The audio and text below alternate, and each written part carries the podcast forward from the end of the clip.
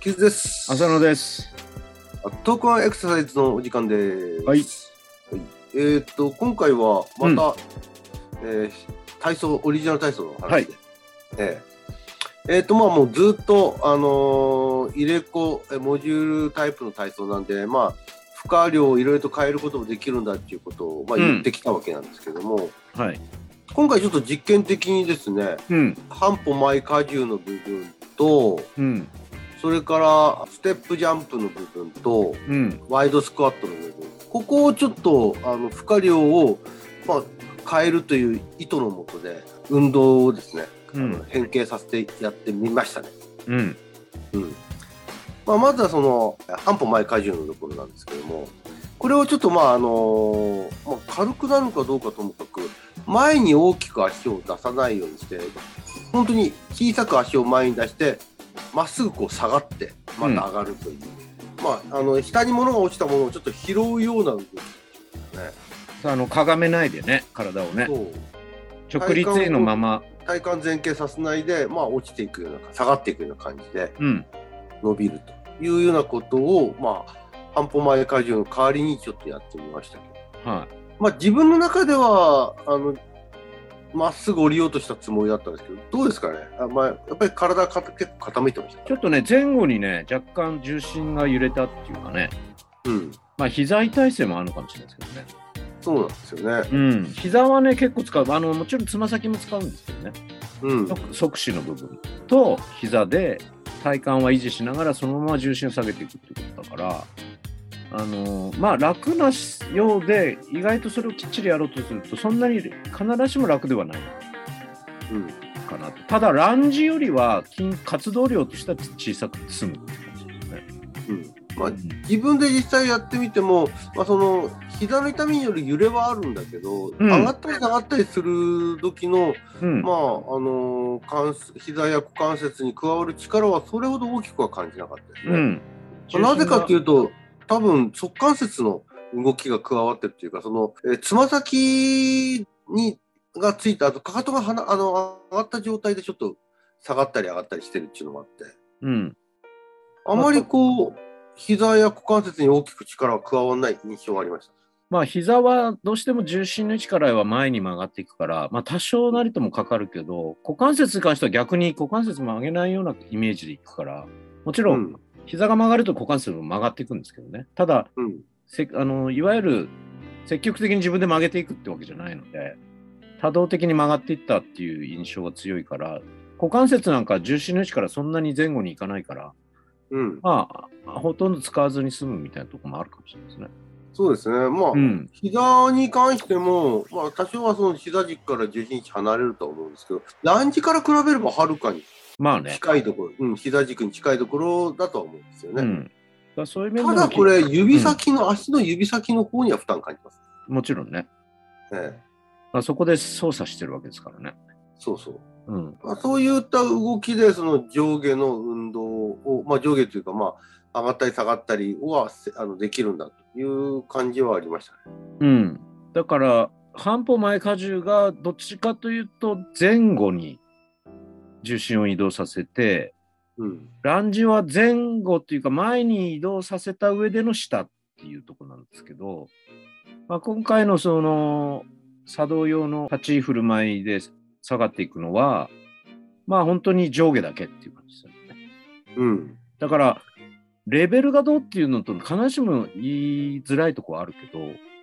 まあ、間違いなく、筋活動量としての全体は少なくて済むって感じか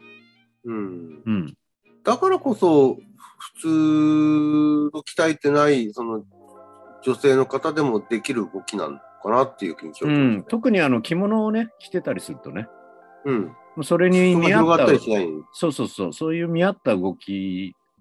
ということで、活動量を下げるためにやってるっていうわけでも必ずしもないんでしょうん、う。うん。小さい動きであの達成できれる、そういそうっそた印象はありましたね。うん。えっ、と、続いてやってみたの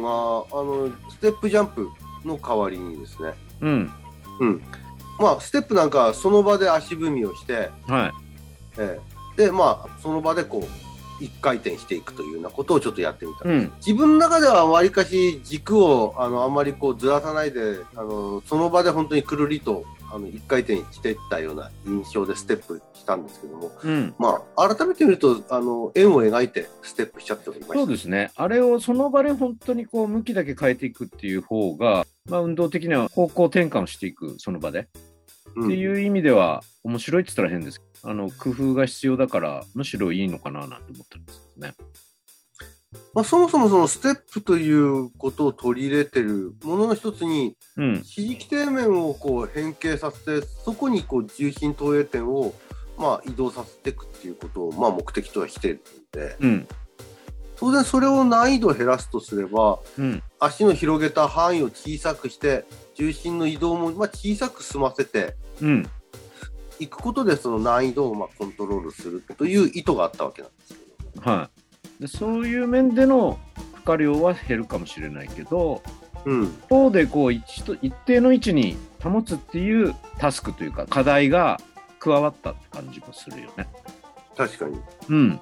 あのよくその場足踏みっていう運動とかってあるじゃないですか、うん、あれもその場で足踏みしているつもりでも意外にずれてってるんですよ、ね、ずれてくるね。元の位置からうん、だから多分そこをずれずにっていう指示を与えると相当難しくはなる可能性ありますよねそうですね。うん、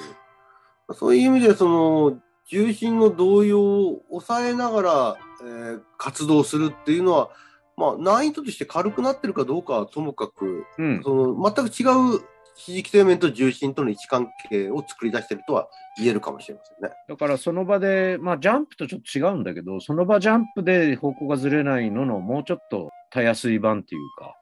うん、いうふうに捉えることもできるので、まあ、それはそれなりの意味はあるかなっていう感じがしますよね。うん。あと今度ジャンプの方でも、まあうん。飛んで前のもともとの、あのーパターンでは、まあ、ジャンプして前にもジャンプ後ろにもジャンプ、横にもジャンプ斜めにもジャンプという組み合わせだったんですけども、はいこのまあそのジャンプしながら、あの前後左右斜めに移動するっていうのをやらないで、まあ、その場でこう。えー、とジャンプもどきのですね床からは全然足が離れてないんだけど、まあうん、屈伸運動ですよね、ああ。えー上下に揺れる縦揺れのような屈伸運動で前へ飛んでるかのような振りで骨盤を前に出し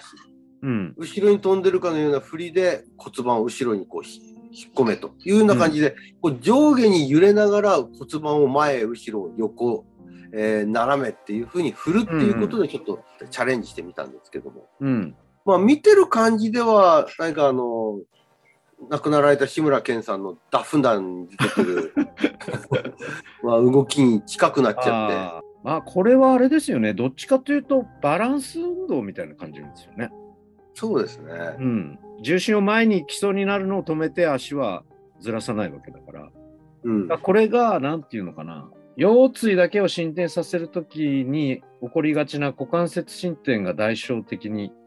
起こるっていうのを、まあ、促してはいるから、うん、まあそれとの、なんていうんでしょうかね、住み分けっていうか、説明をちゃんとしないと、うん、あこうやってそれ変えればいいんだみたいに、のとは全然違うんですよっていうところですよね。そうこれすり替えになってないところにちょっとやってみて気づいたっていう感じですよね、うん。ジャンプというそのゆ床反力を最大にこう、えー発揮させて自分が跳躍させるっていう動きとは全く違う動きだしそうだね。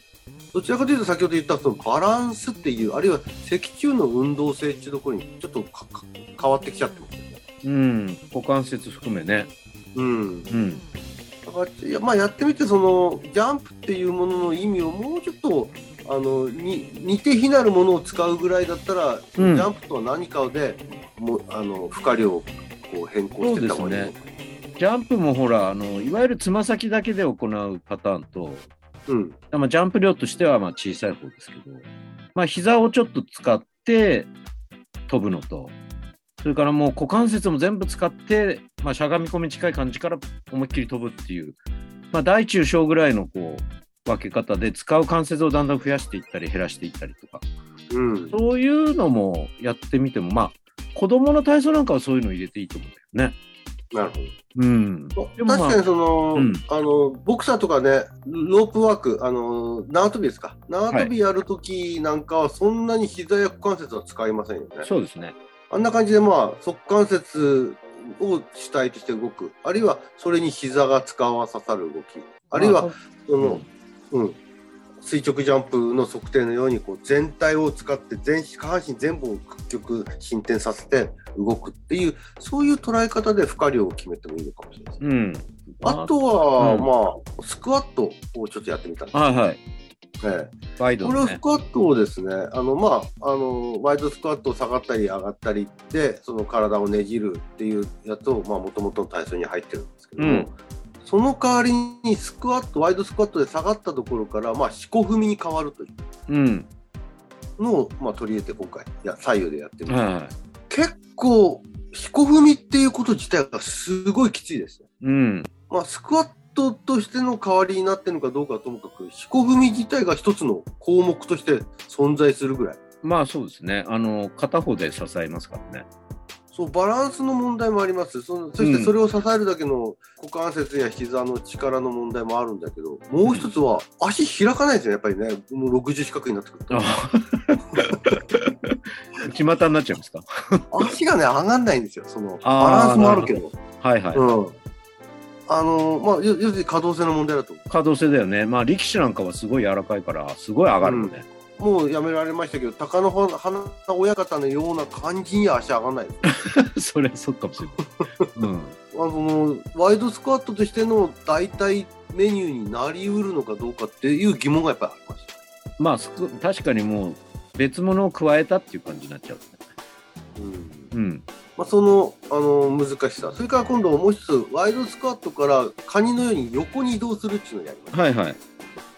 あれはね、まあ、スクワット系の動きなんだなってことは意識できましたね。ああ、動的なね。そうん。う。で、あれもね、あの姿勢から横に左右にサイドでステップしていくんで、結構きついでいす、ねや。、これはね、きついです、はっきり言って。 うんスクワットよりきついです。負荷量を下げる動きにはなってない。むしろ上がってますね。うんう。ん。その姿勢を維持しながら関節運動を行うってかなりきついなっていううん。そうだから結局その楽になろうとするとスクワットが解除されて上に上がっちゃうんですうん。サイドステップに入る気だかうんうん。らそこを重心を低いところに維持したまんま横にステップしようというのはかなりきつい動きでした、だから、本当にかなり重心下げた状態でやってもらったんで、うん、まあ、これ自体を本当に軽く下がるぐらいにして、本当にカニさん歩きみたいな感じで、やることはできなくはないかなって気がしますけどね。うん、まあもちろんスクワット自体をそういう軽めにするっていう。飛行踏みはね、またちょっと確かに別物かもしれない。まあ、あの試しにあの、はい自分たちの作った体操をちょっとバージバリエーション変えるとどうなるのかっていう、うん。やってみたんですけどうん。やってみると最初に予想してたのとは違って必ずしもその種目の負荷量を上げたり下げたりになってないものもあるな、うんうん。うん、全く違うものになっちゃってる、そうですね。ジャンプなんか特にね。うん、うん。だそその辺れもうちょっときちんと考えなきゃいけないなってそうですね。もうちょっといろんなジャンプやってみるっていうのも一つかもしれないね。あとはあの、うんその場で横にただ開いたり閉じたり、前後に開いたり閉じたりとか。そういうちょっとこうデュアルタスクまではいかないけど、そういう変形ジャンプじゃないですけど、着地するときにちょっとこう足の位置を変えるみたいな。まあこれも別に負荷量が減るわけではないんだけど、うんうん、ただ前にと思いっきり飛ぶとか斜め前に飛ぶとかっていうよりは優しいかなって気がしますね。わかりましたはい、じゃあもうちょっとその辺、うあ少しあの詰めていきたいなと思いますそうですね。よろしくお願いします、お願いします。